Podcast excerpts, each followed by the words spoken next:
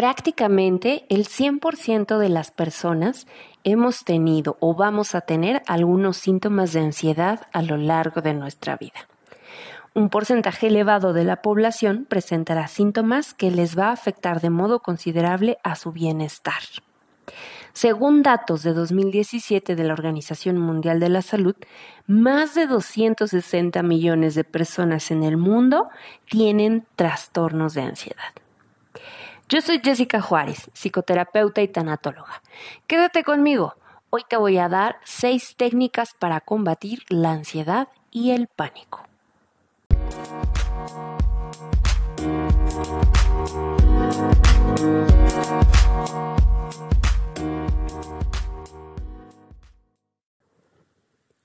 Según la Sociedad Española de Ansiedad y Estrés, la ansiedad se caracteriza por sentimientos de malestar, preocupación, hipervigilancia, tensión, temor, inseguridad, sensación de pérdida de control y percepción de fuertes cambios fisiológicos. Se trata de una emoción, por lo que todas las personas tienen la capacidad de sentirla ante determinadas circunstancias. Sentimos ansiedad diariamente, aunque no siempre es tan evidente. La sentimos cuando estamos en el tráfico, cuando llegamos tarde, porque no conseguimos dormir bien, en un conflicto familiar, porque tienes una cita con alguien que te gusta, cuando vas a pedirle al jefe que te sube el sueldo, o al contrario, porque te sabes en la posibilidad de un despido. Para saber cómo combatir la ansiedad es imprescindible aprender a identificar bien esta emoción. ¿Por qué se produce? ¿Cuándo? ¿De qué forma se manifiesta en nosotros? Es necesario entenderla, aceptarla y manejarla adecuadamente. Es decir, hacer una buena gestión emocional. Las personas con buena salud emocional harán una buena gestión y los síntomas de ansiedad normales que forman parte de la vida no llegarán a conformar un problema. Como ocurre en todas las emociones, en la ansiedad aparecen tres componentes que actúan de forma simultánea. El cognitivo o lo que pensamos, el conductual o lo que hacemos durante la emoción y el componente psicofisiológico que aborda los cambios fisiológicos del organismo en el transcurso del episodio. Para conseguir controlar estos factores, hay técnicas que funcionan de tal manera que modifican los pensamientos negativos y estas conductas inadecuadas. Aquí te van seis técnicas para manejar la ansiedad y el pánico. Número 1. Pensar de forma realista. Dos de los psicólogos que han contribuido al desarrollo de esta técnica de reestructuración cognitiva han sido Albert Ellis y Aaron Beck. Ambos dicen que las emociones tienen poco que ver con los sucesos reales. Entre los sucesos y las emociones existe algo llamado pensamiento deformado.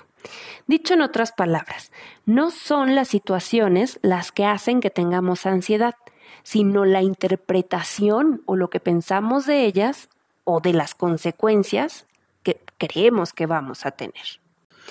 Para esto tienes que llevar a cabo tres pasos. El primero es identificar estos pensamientos erróneos, es decir, pensar acerca de tu propia interpretación sobre lo que sucede y te está inquietando.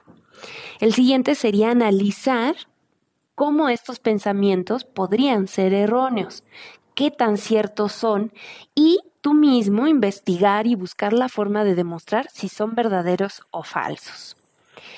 Y por último, modificar estos pensamientos erróneos, es decir, que tengas esa flexibilidad para cambiar la forma en que estabas pensando una vez que has comprobado si son ciertos o falsos estas ideas que tú tenías y que a lo mejor eran poco realistas.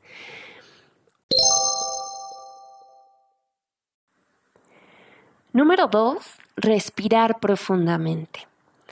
Una respiración correcta es esencial, ya que favorece el transporte de nutrientes a los tejidos y aporta energía a órganos y músculos del cuerpo, además de contribuir a mejorar el funcionamiento de nuestro organismo. Hasta que tengamos entrenada la respiración abdominal o diafragmática, podemos iniciar este hábito saludable haciendo respiraciones profundas para reducir la ansiedad, la inquietud, la frecuencia cardíaca y la tensión muscular. Con la respiración diafragmática estimulas la secreción de un neurotransmisor, la acetilcolina, que es un tranquilizante natural.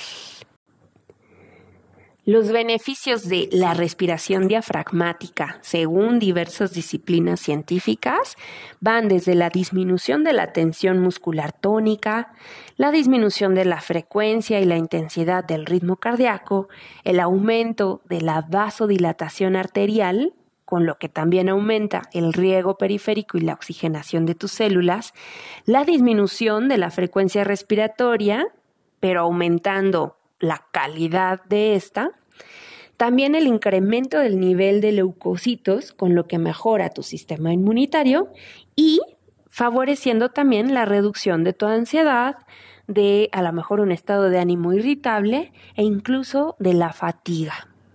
Y desde luego, pues es una técnica que nos ayuda a parar, a detenernos y pensar de una manera más adecuada. Esta técnica requiere de pocas semanas para que la puedas lograr hacer correctamente si le dedicas un entrenamiento diario de 10 minutos. Número 3. Afrontar las emociones y la vida.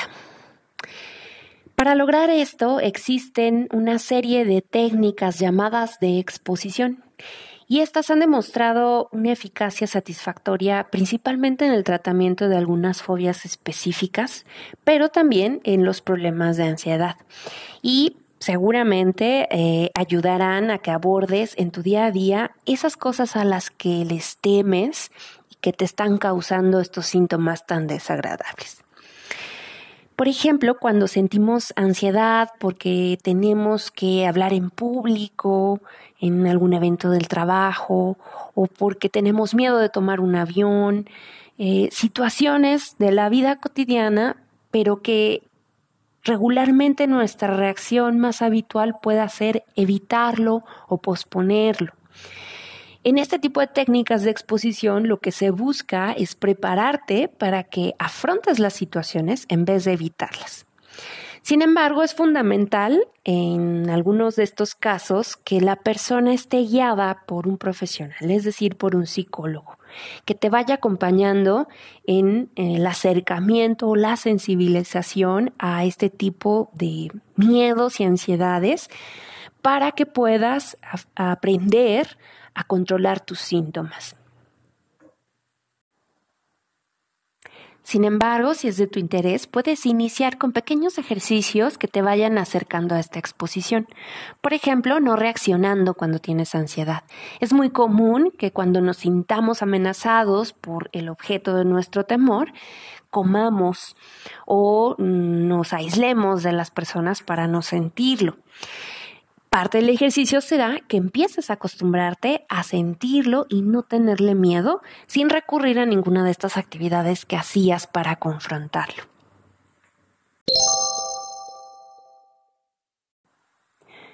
Número 4. Meditación consciente. Un gran beneficio es que lo puedes hacer prácticamente en cualquier momento y en cualquier lugar. Por ejemplo, si tienes que ir a un evento familiar y es algo que causa una gran ansiedad en ti, puedes escaparte una vez por hora a un espacio tranquilo para meditar por cinco minutos. Con esos cinco minutos lograrás reducir las hormonas del estrés. Entre todas las maneras de aliviar el estrés y cuidar de ti mismo, justo la meditación es una de las que más se han estudiado. Según un metaanálisis de estudios realizado en el 2014 que incluyó 47 ensayos y 3.515 participantes, meditar de manera consciente por entre dos y seis meses tuvo resultados tan satisfactorios como los medicamentos antidepresivos para aliviar los síntomas de ansiedad. La meditación consciente es fácil, accesible y muy recomendada. Aunque muchos libros, artículos en Internet y aplicaciones de meditación en los smartphones pueden guiarte también sobre cómo hacerlo, yo te recomiendo que de preferencia tomes algún curso, que te integres a alguna comunidad con grupos de meditación. Muchos de ellos son gratuitos y puedes aprender y hacer preguntas para avanzar cada vez más en esta manera de tratar tu ansiedad.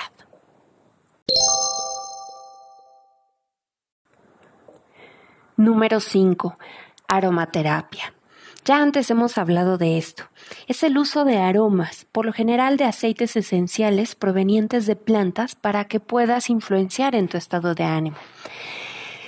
La idea es que puedas inhalar ciertos compuestos que puedan afectar a las partes de tu cerebro como lo haría un ansiolítico, pero sin la preocupación de los efectos secundarios. Algunos aceites esenciales populares para la ansiedad son la lavanda, las rosas, manzanilla, jazmín, albahaca, salvia. La manera más sencilla de realizar la aromaterapia es inhalando estos aceites esenciales, colocando unas gotitas en tu almohada o en un trapito o en tu ropa, rociándolos con un atomizador en el aire o usando un difusor especial para propagar esta fragancia en el ambiente de tus espacios donde te desenvuelves. También puedes aplicarte estos aceites en la piel. Hay algunos que no son recomendables. Checa bien cuáles son las indicaciones según la marca que utilices. O también se pueden poner algunas gotitas en la bañera que se diluyen para que no irrites a tu piel y que puedan contribuir a esta relajación tan necesaria. Aunque no existen muchas investigaciones científicas válidas sobre la eficacia de los aceites esenciales y la aromaterapia, Docenas de estudios pequeños indican que diversos aceites podrían ayudar a reducir la ansiedad y el estrés. Para algunas personas es bastante eficaz. Si funciona para ti, úsalo.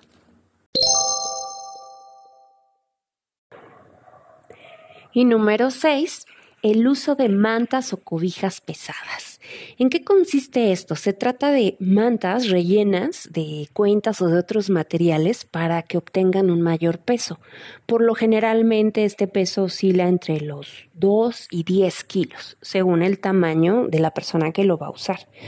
La mayoría de las instrucciones sugiere que tu manta pese aproximadamente la décima parte de lo que tú pesas. La idea es que pueda simular el tacto de presión profunda, un tipo de tratamiento que usa la presión para reducir el estrés y la ansiedad.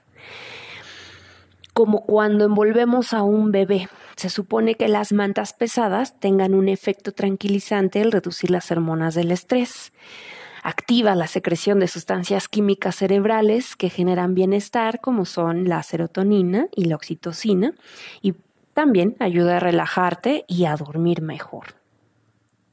Hay pocas investigaciones al respecto, pero algunos estudios han dado resultados positivos.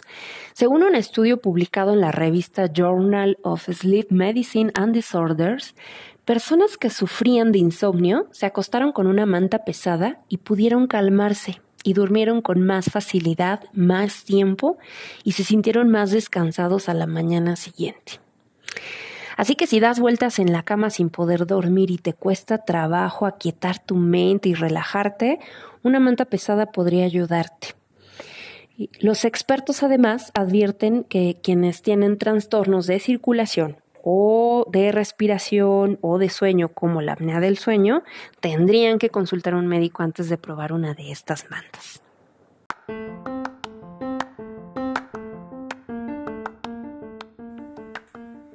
Hagamos un repaso de las seis técnicas para afrontar la ansiedad que hoy he traído para ti.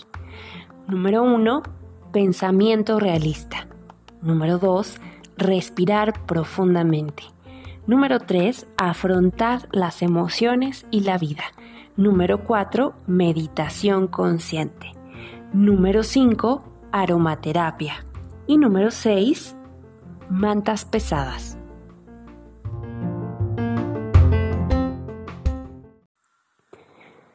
Te invito a seguirme en mis redes sociales. Puedes buscarme como Jessica Juárez Oficial y también puedes entrar a mi sitio web www.jessicajuárez.com.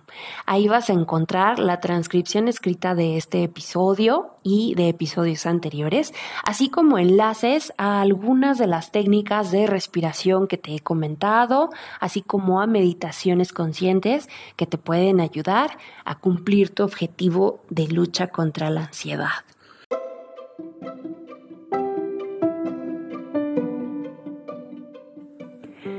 En conclusión, la ansiedad forma parte inherente de nuestra vida y de nuestra sociedad, por lo que es necesario estar preparados para saber qué hacer cuando aparece y gestionarla.